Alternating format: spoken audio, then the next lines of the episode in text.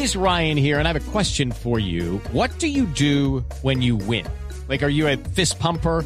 a woohooer, a hand clapper, a high fiver. I kind of like the high five, but if you want to hone in on those winning moves, check out Chumba Casino. At ChumbaCasino.com, choose from hundreds of social casino style games for your chance to redeem serious cash prizes. There are new game releases weekly, plus free daily bonuses. So don't wait. Start having the most fun ever at ChumbaCasino.com. No purchase necessary. BGW. Void were prohibited by law. See terms and conditions. 18 plus. Las noticias, las más importantes a esta hora en Blue Radio. Rebelión en el Partido Conservador. El sector que apoya al presidente Santos anunció que no permitirá que Marta Lucía Ramírez les imponga un candidato para la segunda vuelta. La noticia con Catalina Ortiz.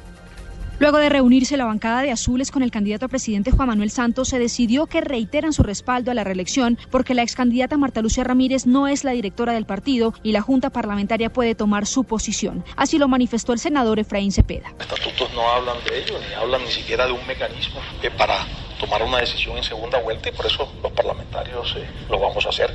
Eh, notamos que ella pues prácticamente ha tomado la determinación, escuché esta mañana, de estar en la candidatura de, de Zuluaga, pues esa será la contienda.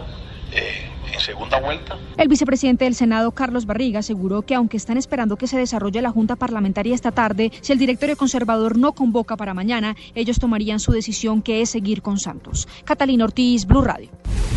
3 de la tarde, 36 minutos. Más noticias en Blue Radio. La Comisión de Regulación de Comunicaciones notificó que los operadores Claro, Tigo y Movistar deben otorgar roaming a Avantel, lo que permitirá que los usuarios de esta firma puedan tener servicios de voz, mensajes de texto e Internet, en donde Avantel no haya desplegado la tecnología 4G.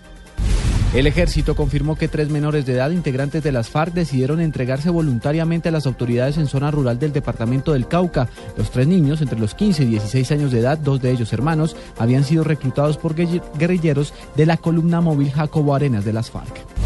19 personas, entre ellas una abogada y su esposo, fueron detenidas en Puerto Rico y Colombia, acusadas de traficar heroína e introducirla a la isla caribeña como paso previo para hacerla llegar a los Estados Unidos. Y en información internacional, el ejército ucraniano afirmó haber retomado el control estratégico del aeropuerto de Donetsk en una operación en la que murieron 40 personas, en su mayoría separatistas prorrusos.